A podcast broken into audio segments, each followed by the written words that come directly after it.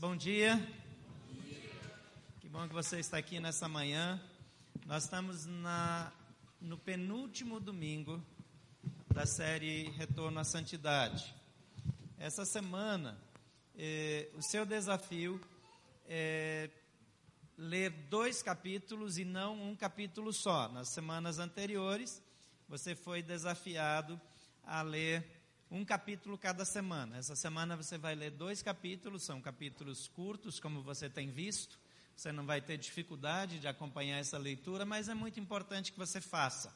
Eu tenho conversado com algumas pessoas que demoraram para pegar o livro, ou baixar da internet, alguma coisa assim, e estão começando agora. Então você pode fazer a leitura, mas não faça a leitura acelerada demais.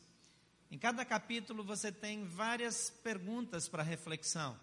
E diante delas você precisa parar e ter tempo de oração. Tenho desafiado você a memorizar versículos todas as semanas. E manter essa prática, se possível, para o resto da vida. Inclusive, isso previne o Alzheimer. Então, você pode continuar é, é, memorizando versículos bíblicos. Vai ser bom para você.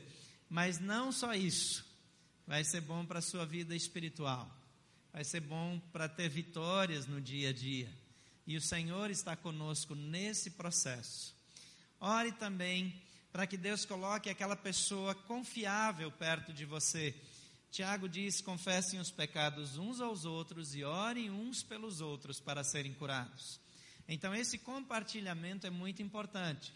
Quero sempre lembrar de novo e de novo e de novo que essa pessoa da inteira confiança deve ser alguém do mesmo sexo, por razões óbvias, eu não preciso explicar isso para adultos como vocês. Mas essa intimidade não deve gerar nenhum tipo de intimidade pecaminosa. Deve gerar intimidade espiritual. E por isso é importante que seja um parceiro, uma pessoa que você possa abrir o seu coração, que não vai julgar você, que não vai avaliar você, mas vai orar por você e que também vai fazer isso de volta. Então, os pequenos grupos são o melhor ambiente para encontrar essa pessoa, porque nós convivemos, nós nos encontramos semanalmente, nós podemos orar juntos e isso abençoa a nossa vida. Eu tenho tido a alegria de poder compartilhar das minhas fraquezas, das minhas dificuldades, das ansiedades com uma pessoa de confiança. E eu quero dizer que isso faz muita diferença. Tem horas que nós precisamos de alguém para nos ajudar a aferir aquilo que está acontecendo. Nem sempre a gente vê direito. Lembra quando falamos dos pontos cegos que o maior problema deles é que nós não sabemos que eles existem. Todo mundo sabe, menos a gente. Então, esse tipo de ajuda nos abençoa demais. Então, você precisa ter alguém para compartilhar, você precisa memorizar as escrituras para lembrar delas diariamente. E é muito importante que nessa busca de santificação, você também é, separe-se de algum tipo de alimento que é muito importante para você. Por que, é que eu sempre falo de jejum? Porque o jejum é dizer não para os meus impulsos carnais. É dizer não para algo que eu gosto muito. Entre várias coisas, eu, meu jejum aqui nessa série não é um jejum completo, né? não é um jejum absoluto, não estou vivendo só com água ou sem água. Na verdade, estou me alimentando, estou bebendo água, estou fazendo tudo direitinho. Mas eu tirei alguns alimentos importantes para mim. Mas entre as coisas que eu tirei, eu tirei o café expresso. Tem uma máquina maravilhosa de café expresso na minha sala. E toda vez que eu entro, eu já sinto o cheirinho do café. E, e eu acho muito certo tomar café expresso. Então, eu fiz um acordo assim mal intencionado com Deus, que tem assim algumas permissões ao longo da semana, assim, são algumas pontuais. Porque na verdade, é só uma maneira de eu também não me acostumar sem. Porque eu quero sentir falta. E quando eu sinto falta, eu decido não tomar aquele café, porque naquele momento eu vou me lembrar do meu propósito de me tornar mais santificado e eu vou orar a Deus sobre isso. Isso ajuda, é como um alarme. Mas quando eu me abstenho de alimentos, eu faço dois, três, quatro, cinco dias de jejum de verdade mesmo, e, e o meu corpo clama por alimentos, e eu digo não, eu estou treinando. Estou dizendo, eu consigo dizer não para os meus impulsos, para dizer sim para Jesus, para dizer sim para os desafios espirituais. Porque se eu não consigo vencer a comida, como é que eu vou vencer um pecado muito mais difícil? Então é tão importante de vez em quando a gente se separar para um tempo exclusivo. Eu só recomendo jejum é, é, total quando você tem tempo para sair de circulação. Você no trabalho, no dia a dia, não pode fazer isso, mas de vez em quando você pode se separar por um dia, dois, vai para uma chácara, para um, vai ficar em casa quando todo mundo está viajando, vai para um ambiente onde você não precisa sair, quando você não precisa trabalhar, e você vai concentrar em Deus, na leitura da palavra, na oração, e toda sua, todo o seu impulso por comida você vai transformar em desejo de buscar santidade. Isso é tão saudável para a gente. Tem gente que faz jejum para emagrecer. Deixa eu dizer que não tem valor espiritual e nem é uma boa ideia. Porque emagrecer à base de jejum significa apenas engordar muito mais rápido depois. Não é uma boa disciplina para um corpo se você quer perder peso. Você quer perder peso, você precisa comer menos todos os dias. Tem uma equação muito simples: se você come mais do que precisa, você ganha peso. Se você come menos do que precisa, você perde peso. Fora algumas alterações hormonais e tal, é só isso. Não tem nada demais. Se eu não gasto as calorias que eu estou ingerindo, você quer comer mais, precisa correr mais, precisa fazer mais exercício, etc. É uma escolha que você faz. Então, espiritualidade se constrói. E hoje nós vamos falar de duas áreas de pecado, que são os pecados de ação e os pecados de omissão. É importante tratar isso junto, porque às vezes nós não praticamos algum pecado mas às vezes nós deixamos de praticar o que deveríamos praticar e também cometemos pecado. E Deus quer que nós sejamos mais santos. Nós sempre repetimos aqui que não vamos parar de pecar. Nós não vamos vencer 100% o pecado, mas cada um de nós pode pecar menos. Amém? Eu posso pecar hoje menos do que ontem. Talvez hoje não dá mais, né? Talvez já pecou tudo, as horas da manhã já, já pecou mais do que ontem, então hoje não conta. Mas amanhã você pode pecar menos do que hoje. E depois de amanhã, menos do que amanhã. E nesse processo de santificação, nós vamos crescer. Transgressão é qualquer ato em que se quebra a lei e a orientação de Deus, ou se escolhe fazer alguma coisa que Deus proíbe. Esses pecados, então, são os pecados de ação. Já os pecados de omissão, eles são bem definidos lá em Tiago 4,17. Diz assim: pensem nisto, pois quem sabe que deve fazer o bem e não o faz, comete pecado. Pecados de omissão, pecados de ação. O que é que nós podemos ajustar na nossa vida para estar ainda mais perto de Deus? Nesses dias eu tenho orado a Deus por santidade mais do que orado a Deus para resolver os problemas de documentação da igreja. Sabe por quê? Porque se eventualmente a gente precisasse sair desse lugar, eu creio mesmo que Deus vai nos dar a vitória e nós vamos continuar aqui. Mas eu fico imaginando que se nós saíssemos daqui, o que é que isso mudaria na minha vida? Na minha vida pessoal, eu teria muito mais trabalho. Porque não dá para fazer mais só uma celebração aqui de manhã, uma noite aqui, uma noite em Águas Claras e uma no sábado à noite, não, uma noite em, no Campus Norte e uma no sábado à noite em Águas Claras. A gente teria que ter uma celebração extra no sábado à noite é, duas celebrações domingo de manhã, duas celebrações no domingo à tarde, uma celebração no sábado em Águas Claras, uma celebração no domingo de manhã, outra no domingo à noite. Vamos combinar que dá bem mais trabalho. E dá mais trabalho para os voluntários também. Um bocadinho de mais trabalho. Ia dar mais trabalho para quem mora aqui perto. Para quem mora longe, talvez não, mas para quem mora aqui perto ia dar mais trabalho de, de locomoção. Mas na minha vida pessoal, a, minha agenda ficaria um pouco mais carregada, eu precisaria me reinventar na minha logística pessoal e, e eu teria que buscar outras alternativas para liderar essa igreja a continuar crescendo e, se, e desenvolvendo-se. Mas o que é que aconteceria na minha vida pessoal se eu parasse de buscar a santidade? Eu cheguei à conclusão que a tragédia é muito maior se eu não buscar santidade do que se não resolver os problemas de documentação desse prédio. Se nós tivéssemos que sair daqui e começar tudo de novo, mas em santidade, em um ano nós cresceríamos cinco, seis vezes mais.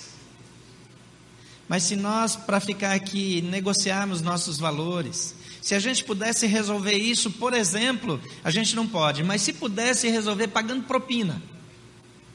Está tão na moda no Brasil, né?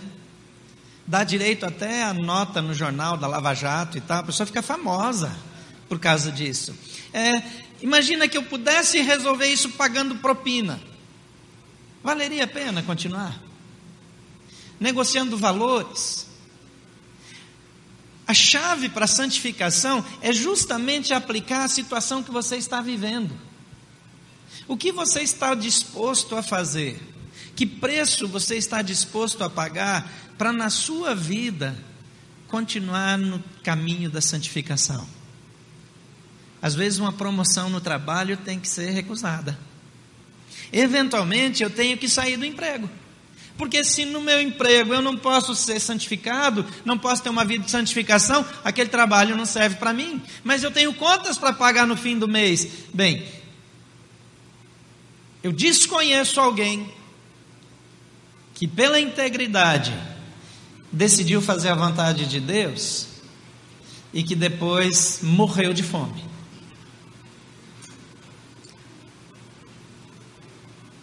Você lembra da Bíblia dizendo: Fui jovem, agora sou velho e nunca vi. E é isso. A justiça de Deus se manifesta na vida daqueles que o buscam. É claro que às vezes eu tenho prejuízo pessoal. Eventualmente eu tenho que vender o carro, usar um carro mais barato. Talvez eu tenha que mudar para um imóvel mais barato. Às vezes, para manter minhas contas em dia, eu preciso mudar o meu estilo de vida. Nesse tempo de crise econômica, talvez você não tenha o seu emprego ameaçado, como tantos no Brasil, mas é provável que você já sentiu que os custos subiram que quando você vai no supermercado, você está gastando mais.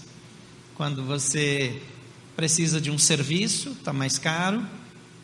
Então, fazer ajustes é parte da nossa vida. Agora, o nosso foco é nunca negociar a nossa espiritualidade. As pessoas que estão trabalhando é, no comércio, elas são tentadas a comprar sem nota ou abaixo da nota para diminuir os impostos. O cidadão comum, essa semana eu vi o quanto é retido de imposto de renda do meu salário todo mês. Se eu ficar olhando para aquilo, eu entro em depressão. Especialmente quando eu vejo o que é feito com esses impostos.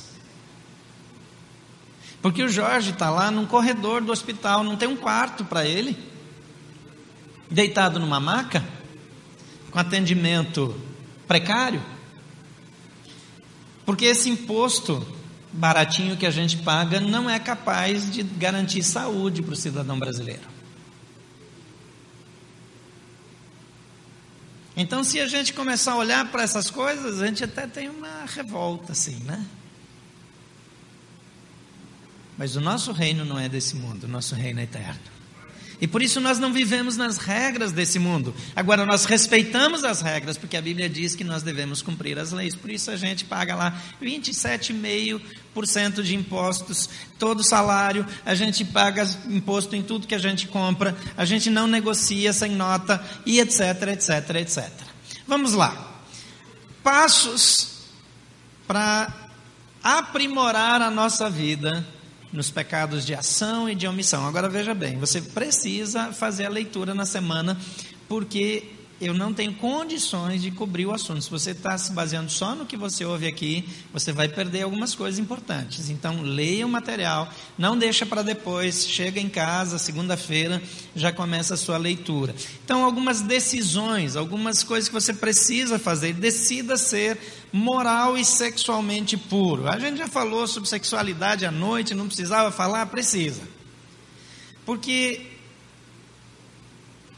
a pureza moral é mais do que pureza sexual.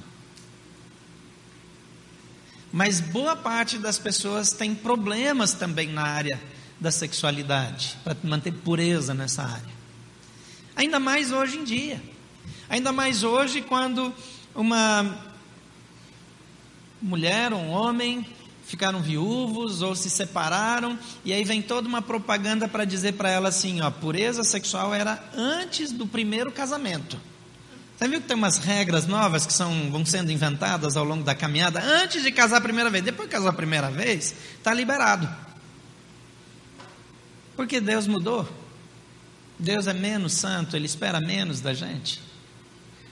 Ah, mas agora o mercado está difícil, não tem muita é, quando a gente olha para o cardápio aí de esposas e maridos, está tá muito caído, não dá para casar e também não dá para viver assim em abstinência, então tem que dar uma flexibilizada aí. A Bíblia diz que nós podemos ser santos sendo cristãos, sendo solteiros, sendo casados, tendo 15 anos ou tendo 50 anos, ou mais ou menos. Porque a santificação é uma escolha e é um processo. E eu ando segundo a verdade de Deus. Efésios 5:5 diz: "Porque vocês podem estar certos disso, nenhum imoral ou impuro ou ganancioso que é idólatra tem herança no reino de Cristo e de Deus." Porque vocês podem estar certos disso, que vai comigo agora, nenhum imoral, impuro ou ganancioso que é idólatra, tem herança no reino de Cristo e de Deus. Aqui está falando de imoral, mas está falando de impuro. E está falando de ganancioso. Porque às vezes a gente acha, ah, eu não tenho a mente pervertida, mas eu sou apegado ao dinheiro. Eu quero lucro a qualquer custo. Ainda que eu sonegue imposto de renda, ainda que eu achate o preço abaixo do que é justo,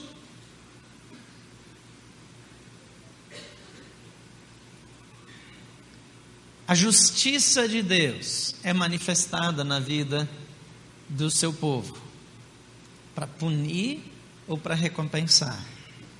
Então avalie a sua vida nesse processo. Lá em Efésios 5,12 diz, porque aquilo que eles fazem em oculto, até mencionar, é vergonhoso.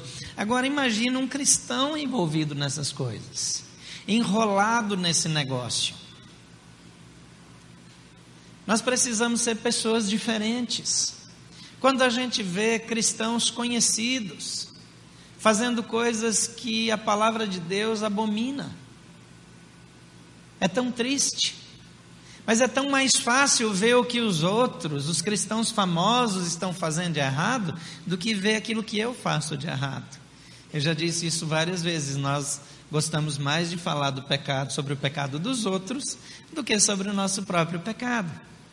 É fácil olhar para o povo de Israel e, e, dizer como esse povo era teimoso, cabeçudo, cometia os mesmos pecados sempre de novo e de novo e de novo. E é difícil ver que nós fazemos exatamente a mesma coisa. Porque o pecado alheio é fácil de ver, o nosso é difícil de admitir. 1 Coríntios 3, 16 a 17 diz: Vocês não sabem que são santuário de Deus e que o Espírito de Deus habita em vocês. Se alguém destruir o santuário de Deus, Deus o destruirá, pois o santuário de Deus, que são vocês, é sagrado. O nosso corpo é a habitação do Espírito Santo de Deus. Isso significa que eu preciso cuidar dele fisicamente. Ele não pode ser negligenciado. Por isso que uma boa caminhada, três a quatro vezes por semana, exercícios físicos, uma boa higiene pessoal é tão importante. Alimentação adequada. Mas o nosso corpo também ele não pode ser negociado. Você não pode, você não tem o direito, biblicamente falando, de usar o seu corpo para despertar qualquer louvor que não seja para Deus. Eu sei que eu joguei meio baixo com esse comentário agora. Porque tem gente que não sai de casa sem olhar cinco vezes no espelho para ter certeza que vai causar um, um, grande impacto por onde vai passar. Mas não é para glorificar a Deus. Deixa eu explicar uma coisa. Não é que as curvas das mulheres não glorificam a Deus, mas exibi-las para todos os homens por onde passam não glorifica a Deus. Agora, os homens estão com essa mania de se vestirem da maneira que mais expõe um corpo bem feito, bem torneado, bem malhado na academia. Então, as roupas são escolhidas para impressionar as pessoas. E às vezes para impressionar no sentido sexual. E talvez a pessoa que faz isso, ela não tenha a intenção de se envolver sexualmente com outras pessoas, eventualmente até são pessoas casadas. Mas quer receber, ela se alimenta dos olhares, ela se alimenta dos comentários maldosos, ela se alimenta daquela reação das pessoas, ao invés de se alimentar da presença de Jesus. Então, aquele corpo que foi te dado para abençoar, passa a ser instrumento de injustiça. De fato, é tão importante cuidar do corpo, mas o nosso corpo é para o Senhor, para a glória dEle. E tudo que nós fazemos, inclusive a nossa sexualidade, precisa glorificar a Deus. Os nossos pensamentos, a maneira como nós tratamos o nosso corpo, a maneira como nós revelamos o nosso corpo, tudo em nós precisa ser para o Senhor.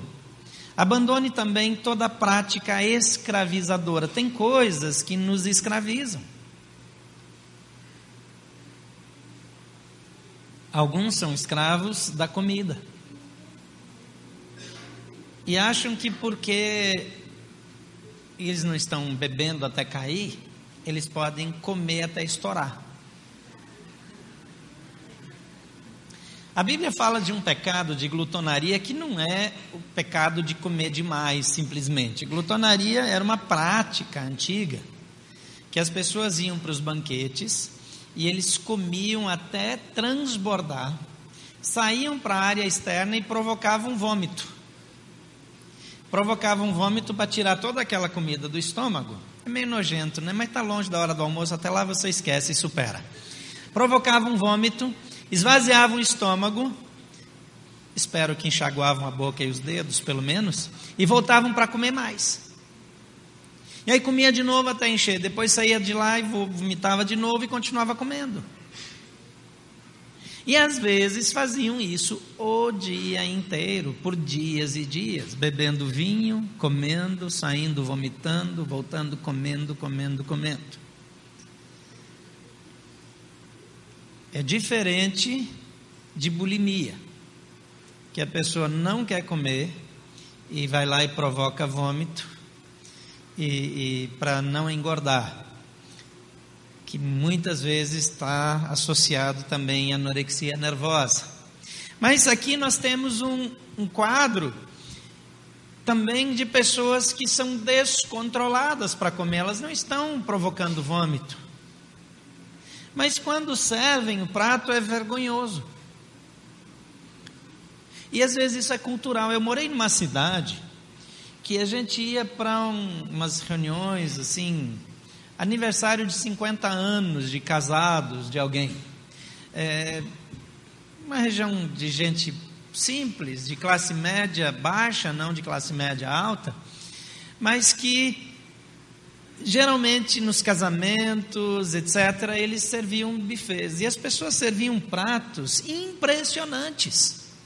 E eu lembro de algumas imagens de algumas senhoras muito elegantes servindo um prato assim que qualquer pedreiro ficaria vermelho. E equilibrando lá em cima do morro ainda uma coxa de frango que teimava em enrolar e ela teimava em pôr de volta. E eu ficava assim, chocado. É claro que é uma cidade de peso, né? Assim, no sentido literal da palavra. Mas aquelas pessoas estavam exagerando e é muito comum entre nós. Ah, porque eu vou numa churrascaria, o preço que eu vou pagar não importa quanto eu como, então eu vou comer desesperadamente. Não é pecado gostar de comer, mas precisa ter controle precisa comer o suficiente para viver. Para ter até alguma alegria, eu acho certo ter alegria é, é, no almoço. Por exemplo, eu acho que se tirar toda a gordura da picanha, você perde a alegria. E Deus é um Deus de alegria. Então você mantém um pouco da gordura da picanha, mas não toda a gordura. Assim, faz um. Especialmente quando a esposa não está olhando, você tira um pedacinho rápido e come. Faz cara séria joga para dentro e corta toda a outra gordura fora para ela pensar que você está fazendo direitinho. E já sai dali para pedir perdão pelo pecado da mentira.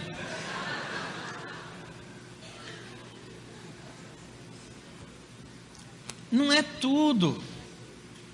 Mas às vezes nós somos escravos. Tem gente que precisa comer, comer, comer. Ou então a pessoa diz, ah, eu bebo socialmente, mas ela é incapaz de ficar sem. É incapaz, é escravidão. Não existe de fato uma orientação bíblica que diga que você não pode tomar nenhuma bebida alcoólica. Mas eu questiono um pouco o hábito de, de ingerir bebida destilada regularmente toda e qualquer quantidade de álcool que você ingerir vai destruir neurônios. Eu sei que tem gente que já não usa mesmo, os que tem, então tudo bem que destrua alguns. Agora, quando você usa uma bebida como os destilados, que é uma concentração alcoólica tão absurda, e faz disso um hábito regular, normalmente vai sentir uma grande falta e talvez nem consiga ficar sem. A liberdade cristã não é liberdade para me tornar escravo de novo. Não é bom se não tem bebida. Mesmo que eu não seja viciado, se para eu achar que alguma coisa está boa precisa de bebida alcoólica, eu tenho um padrão escravizador no meu comportamento. Supostamente não é pecado beber moderadamente. Jesus, inclusive, contribuiu naquele casamento com uma dose extra de vinho, quando provavelmente a maioria dos convidados já estava bêbado. Então é, é um assunto meio controverso. Porque se você lembrar bem, eles serviam o vinho bom primeiro, depois que acabava o vinho bom, eles serviam o vinho não bom, porque o paladar já tinha sido é, enganado, e tinha acabado o vinho bom, o vinho ruim, o vinho da reserva, não tinha mais vinho, era um povo beberrão que estava lá e Jesus se presta a fazer mais vinho para eles beberem. Eu nunca entendi bem, eu vou discutir isso com ele quando eu chegar lá para entender direito. Mas foi o que ele fez. Aí tem uns teólogos aí, meio feito em casa, que dizem que aquele vinho que Jesus fez não continha teor alcoólico. Bom, então era suco de uva. Se não tinha teor alcoólico, ele fez suco de uva, não fez vinho. Mas a despeito disso, a Bíblia tem orientações sobre como proceder com a bebida. E tem orientações também que diz que se alguém se escandalizar, se alguém se ferir, se alguém se machucar, se alguém for cair em pecado por causa da minha prática, Então é melhor que eu me abstenha daqui. Eu decidi, por exemplo, evitar o vinho eh, na minha vida, não no meu almoço só, mas na minha vida, porque como pastor eu lido com muita gente que foi dependente de álcool. E assim, uma confissão em público, diz que a confissão traz cura. Eu gosto muito de vinho. Eu não gosto só de vinho, eu gosto de tudo relacionado a vinho. Eu gosto de saber como ele foi feito, qual foi o processo da colheita da uva, onde foi plantado, qual é o, varietal daquela uva usada para fazer aquele vinho, quanto tempo ele ficou no carvalho, se ele foi para barril de inox ou se ele passou por barril de carvalho, é, é, se é um vinho mais jovem, se é um vinho mais antigo. E, e, eu gosto de conversar sobre isso. Eu até não falo muito porque eu sou chato, daí eu só quero falar disso. Ninguém quer falar, mas eu quero falar igual, né? Você tem gente assim perto de você, né, que quer falar só disso, só, ou só de academia igual o Gustavo. Não chega perto do Gustavo, que agora ele só fala de crossfit crossfit na vida dele. Então você não chega perto. É assim. Então eu sou assim, eu gosto, mas eu entendi que eu precisava abrir mão por amor àqueles que ao me verem beber se sentiriam ou motivados a beber também e não teriam controle, ou ficariam tremendamente chocados e por isso pecariam. A Bíblia não tira minha liberdade em relação à bebida. Mas a Bíblia sempre diz que eu preciso de moderação e de equilíbrio.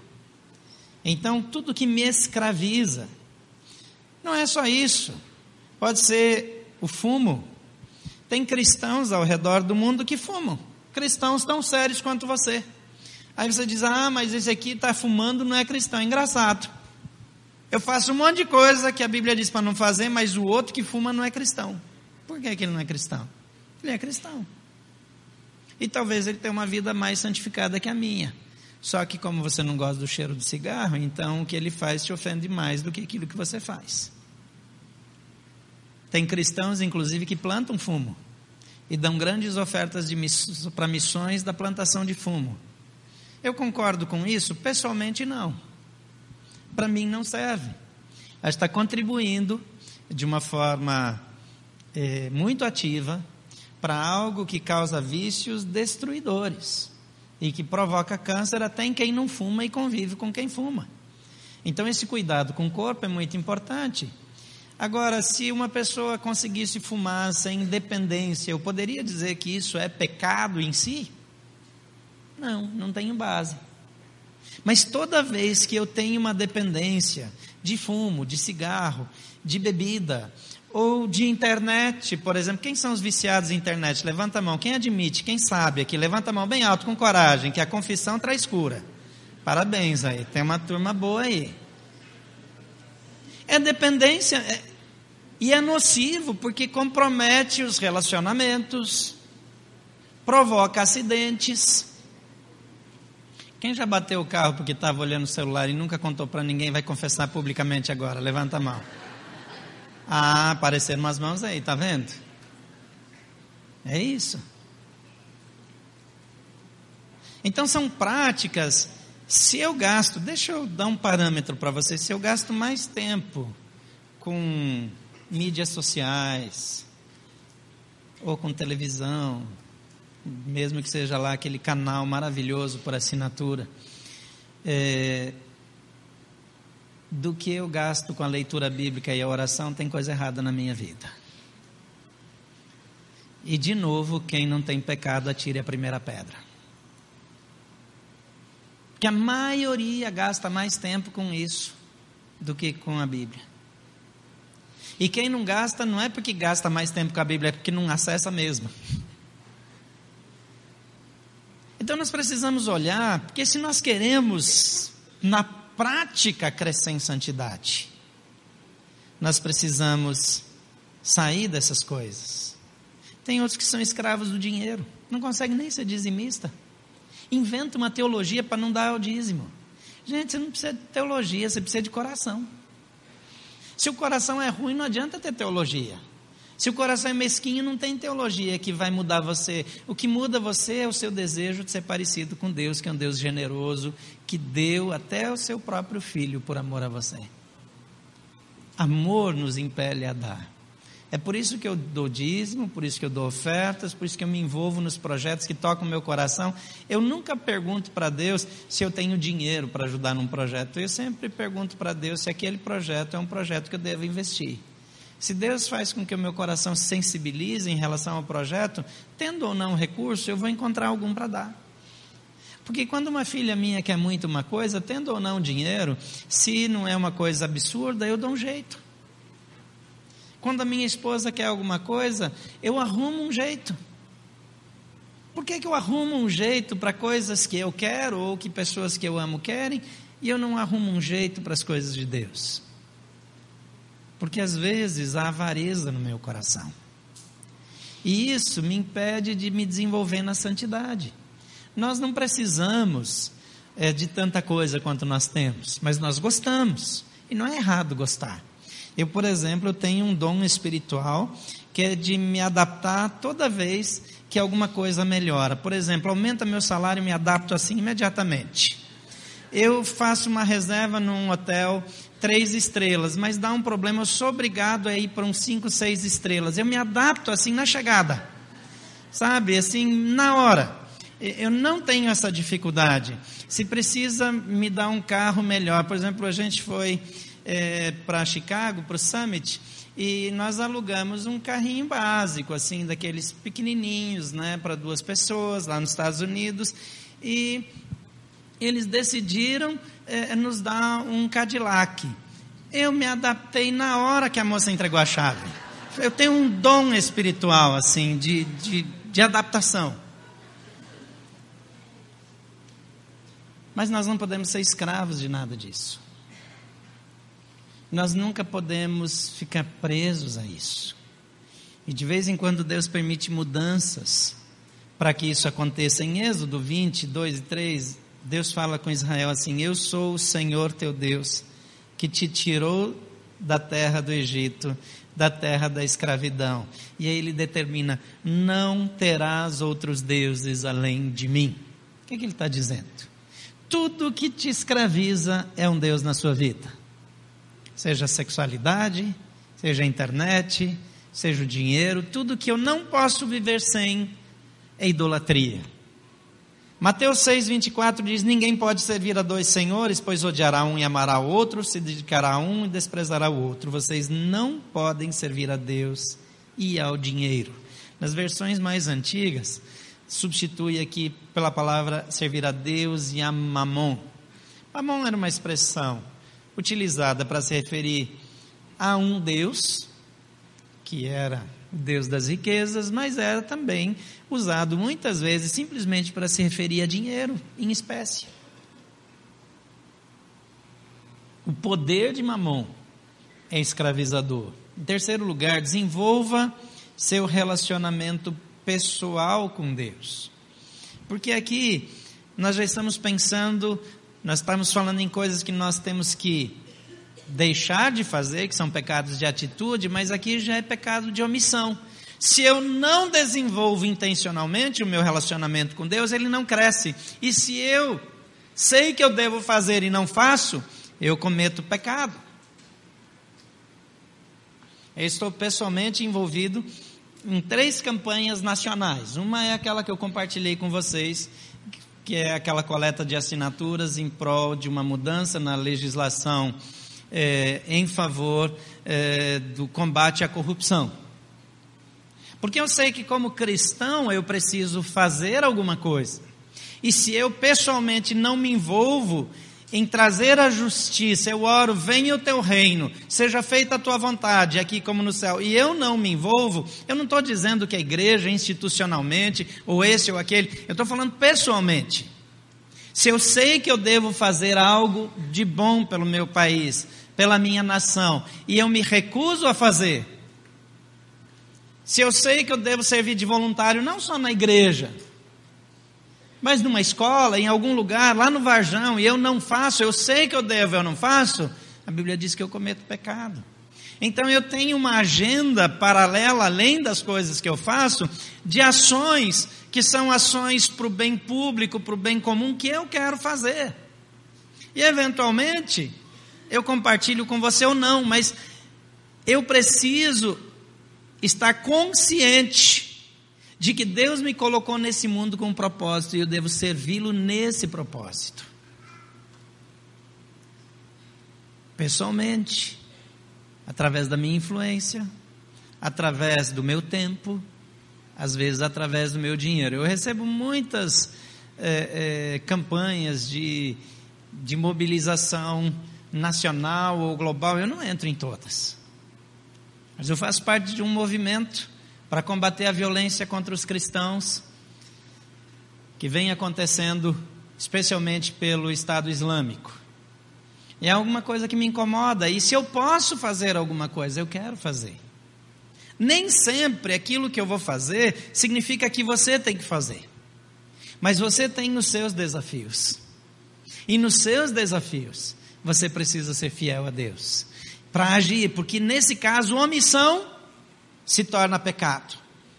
Em João 15, 4 e 5 diz: Permaneçam em mim e eu permanecerei em vocês. Nenhum ramo pode dar fruto por si mesmo se não permanecer na videira. Vocês também não podem dar fruto se não permanecerem em mim. Eu sou a videira, vocês são os ramos. Se alguém permanecer em mim e eu nele, esse dará muito fruto, pois sem mim vocês não podem fazer coisa alguma. Aqui nós estamos sendo lembrados dessa conexão intencional com Jesus. Como é que eu faço essa conexão intencional? Em primeiro lugar, através da leitura bíblica e da oração. Às vezes nós queremos ter visões sobrenaturais, palavras de revelação, de sabedoria, de conhecimento, que são coisas que nos são concedidas por meio dos dons espirituais. Mas eu não tenho os dons espirituais ativados adequadamente enquanto eu não busco a Jesus como fonte. Eu não bebo dos meus dons espirituais, eles não são para mim, eles são para os outros. Os dons espirituais são concedidos na minha vida para abençoar a igreja. Mas eles são alimentados em mim pela presença de Jesus e da palavra de Deus. Faz sentido para você? Às vezes eu estou muito ativo no ministério. E sabe, ser pastor é uma armadilha. Porque a gente trabalha o dia inteiro, a semana inteira nas coisas da igreja. E a gente fica com a impressão que está trabalhando para as coisas de Deus. As duas últimas semanas eu quase só estou envolvido em questões técnicas em função dessa possibilidade de um eventual embargo dessa propriedade. Eu termino a semana me sentindo longe de Deus. Porque às vezes a gente acha que, porque a gente está no ministério, eu, as pessoas que trabalham aqui, que nós não precisamos cuidar de buscar Deus, porque a gente está mexendo com as coisas de Deus. Não funciona assim. Quando eu não consigo ter o meu tempo adequado, diário, de leitura bíblica, de oração, eu fico vazio. Eu não consigo preparar uma mensagem. Eu fico murcho, sem vida, sem conteúdo. Não é conteúdo para repartir, é conteúdo para mim. Eu preciso disso para viver. E quando eu estou cheio disso para viver, eu tenho para repartir, porque o que eu posso repartir não é o que está em mim, não é o que vem de mim, é o que eventualmente até está em mim, mas vem de Deus. Se eu for um ativista, se eu entro em, em todos os bons projetos em prol da comunidade, mas eu não estou cheio de Deus, o meu relacionamento com Deus não está crescendo todos os dias. Então eu sou só mais um técnico. Eu sou só mais uma pessoa fazendo bem por mim mesmo, por minha própria carne, no esforço. Isso só gera cansaço. Isso não gera vida. Em quarto lugar, compartilhe as suas experiências espirituais. Em Atos 1,8 diz: Mas receberão poder quando o Espírito Santo descer sobre vocês e serão minhas testemunhas em Jerusalém, toda a Judéia, Samaria e até os confins da terra. A obra de evangelização, ela só é eficaz quando é a minha vida sendo repartida. Às vezes, o meu testemunho é sobre coisas que não fazem sentido para as pessoas. Mas quando eu vivo apaixonadamente, E eu tenho experiências com Deus. Quando eu busco a Deus, eu desenvolvo a habilidade de ter experiências com Deus. E quando eu tenho experiências com Deus, eu quero falar dessas experiências. E quando eu falo dessas experiências, outras pessoas vão viver essas experiências. Eu avisei você para não chegar perto do Gustavo por causa da história de crossfit, sabe por quê? Deve ter umas 20 pessoas daqui que já estão lá na academia fazendo crossfit por conta dele. Eu só não sei quanto ele está ganhando lá da academia é, é, de comissão para venda desse negócio. Ah, você imagina a pessoa fazendo essa propaganda das suas experiências com Deus? Quanto isso vai gerar de filhos na fé? De pessoas apaixonadas por Deus? De gente que está querendo viver essa experiência? O vazio espiritual é um dos cinco maiores males da humanidade. De todos os grandes problemas mundiais, um dos cinco maiores problemas mundiais é o vazio espiritual. E por isso o mundo é tão místico, as pessoas estão correndo atrás de alguma coisa e você tem a solução, a resposta, mas às vezes tem experiências tão fracas de fé. Quando foi a última vez que ao invés de correr para o médico, você dobrou o joelho e pediu socorro a Deus e teve uma cura sobrenatural? Quando foi a última vez que deu ruim na sua vida financeira, em vez de correr para o financiamento, para o parente, para não sei quem, você dobrou o joelho e orou a Deus e veio um milagre sobrenatural na sua vida, transformando aquela situação? Quando foi a última vez em que você teve um conflito, que você não saiu correndo falar mal da pessoa com quem você tinha conflitos, que você não saiu tentando encontrar uma solução, mas de fato dobrou o joelho e esperou o Espírito de Deus acalmar acalmar o seu coração e te dar uma estratégia de ação. O problema é que nós queremos agir. E nós costumamos orar depois que já deu tudo errado. Depois que a gente faz tudo errado, depois aí, aí começa com arrependimento, com pedido de perdão. Aí, aí tem um tempão para consertar toda a bobagem que a gente fez. Não custava nada a gente ter buscado a Deus logo. E quando Deus faz aquele milagre maravilhoso, a gente quer contar para todo mundo. Eu preciso repartir aquilo que Deus faz na minha vida. E em quinto lugar, sirva a Deus intencionalmente e comprometidamente. E aqui eu volto para aquela questão dos dons espirituais. Romanos 12, 5 a 11 Diz assim: como nós somos muitos, somos um só corpo em Cristo, mas individualmente membros uns dos outros. De modo que, tendo diferentes dons, segundo a graça que nos é dada, se é profecia, seja ela segundo a medida da fé. Se é ministério, seja em ministrar.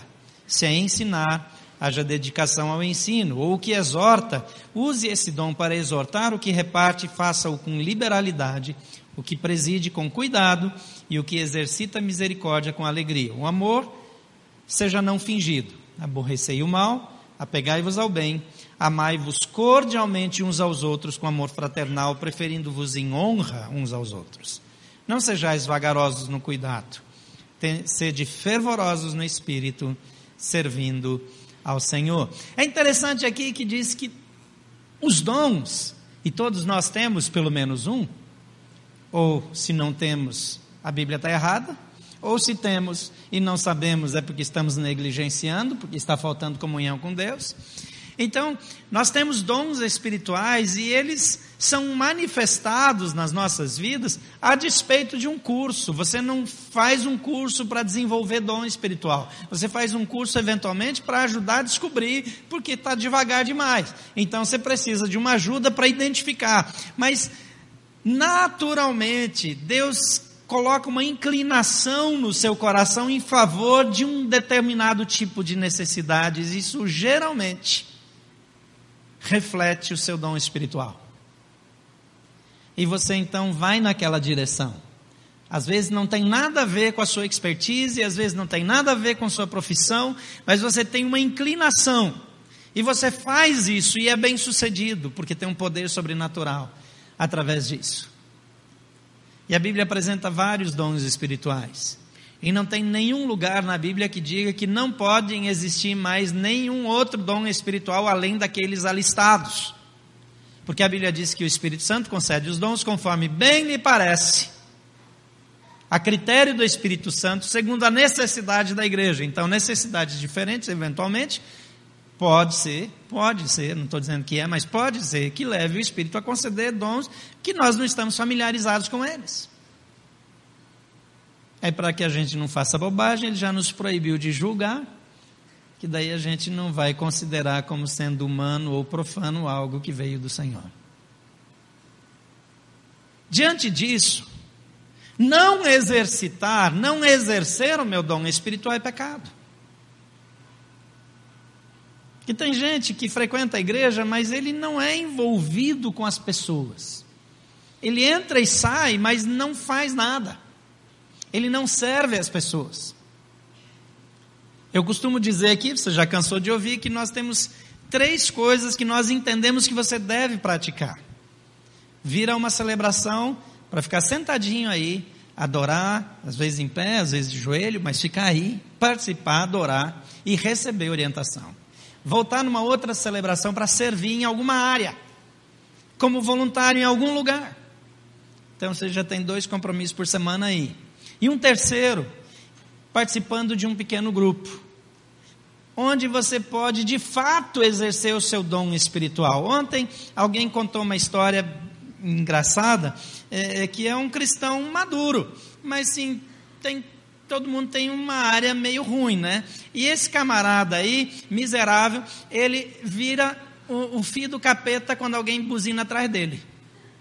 Ele é filho de Deus até que alguém mete a buzina atrás do carro dele, aí ele se transforma, ou se transformava. Aí ele resolveu compartilhar isso no pequeno grupo.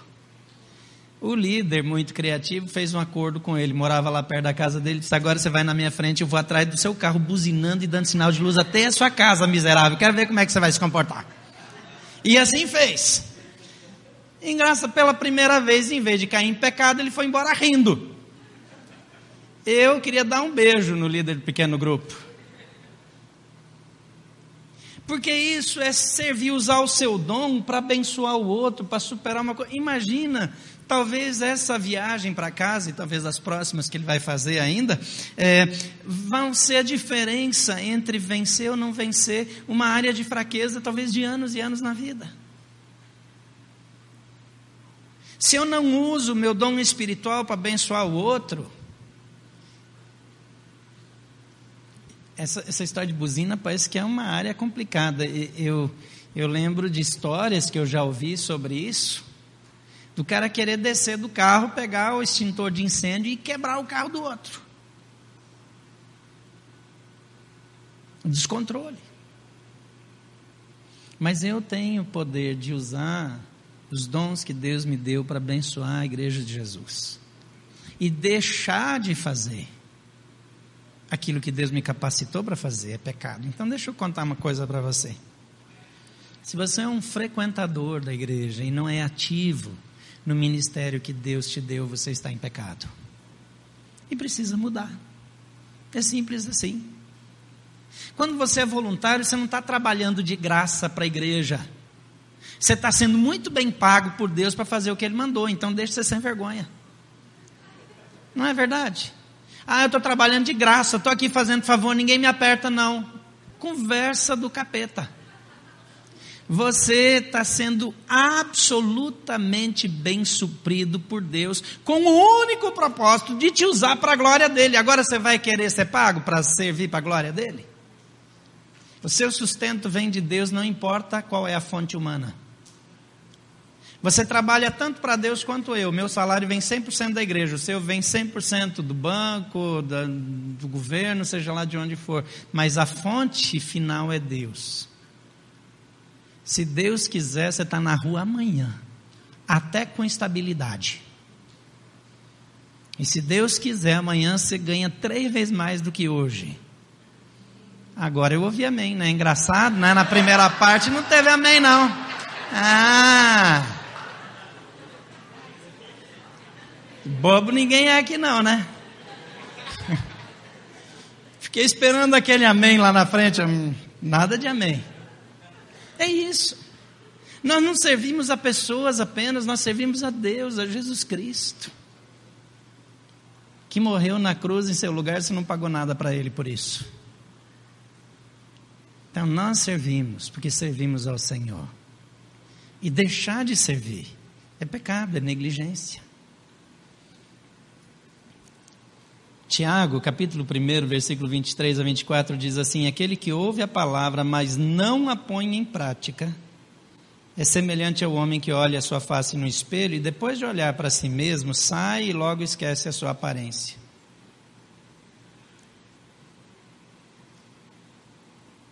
Em outra ocasião, a Bíblia diz que aquele que ouve a palavra e não a põe em prática é semelhante a um construtor que faz a casa sem fundamento, numa região instável, num terreno instável.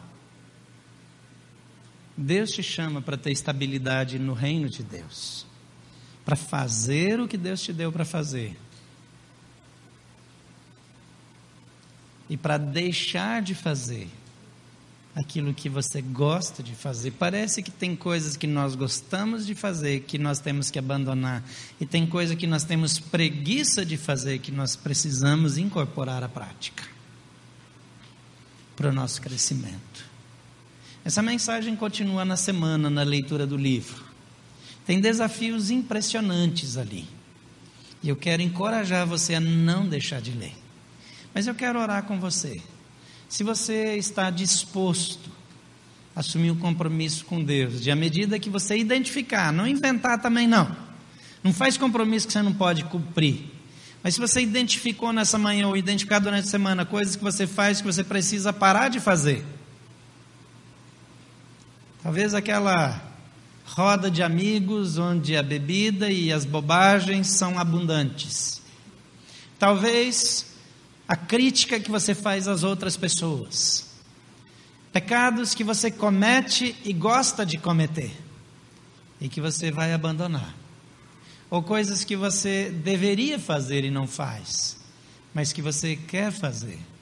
E você ouviu algumas coisas que mexeram com você nessa manhã, ou você vai dizer para Deus: se o Senhor falar comigo nessa semana na leitura também, eu vou te obedecer. Se você está pronto para fazer isso para obedecer ao Senhor nesse, em mais esses dois passos de santificação. Fica em pé, eu quero orar com você nessa manhã. Vamos assumir esse compromisso público diante de Deus. Aquele que ouve e pratica, e aquele que ouve e não pratica, tem uma diferença substancial. Você não vai responder para mim, mas vai responder para o Senhor. Pai querido, nós estamos diante do Senhor. E o Senhor nos ensina a não olhar para os outros com julgamento, mas olhar com julgamento para nós mesmos. A tua palavra nos ensina a praticar atos de justiça e a não negligenciar naquilo que o Senhor nos chama para fazer. Mas ao mesmo tempo, também nos chama a abandonar atitudes pecaminosas que ativamente praticamos. E nessa manhã nós queremos mudar, ajustar, ajustar a partir de nós mesmos. E como teu povo, como família, nos colocamos em pé diante do Senhor para dizer: Senhor, conta conosco. Nós queremos crescer, nós queremos nos desenvolver e nós estamos prontos para aquilo que o Senhor nos disser. Não vamos inventar por nós mesmos, não vamos criar regras ou dificuldades ou fazer promessas que não estamos vendo orientação do Senhor, mas se o Senhor falar, nós obedeceremos, para que o teu nome seja glorificado. Oramos assim em nome de Jesus. Amém. Pode assentar-se.